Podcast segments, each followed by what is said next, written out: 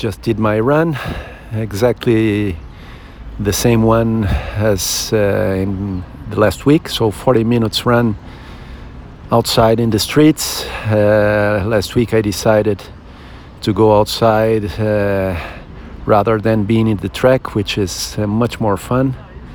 And today I did the same, so it was great.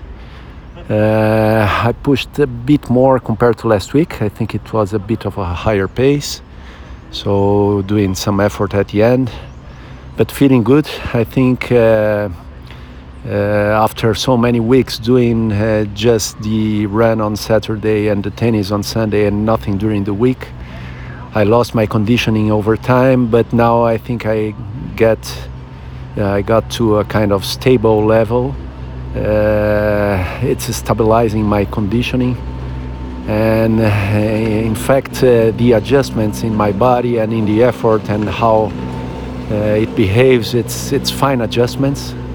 I've been learning more and more about my body about the reactions about what certain effort causes in my body. So that's great feeling good.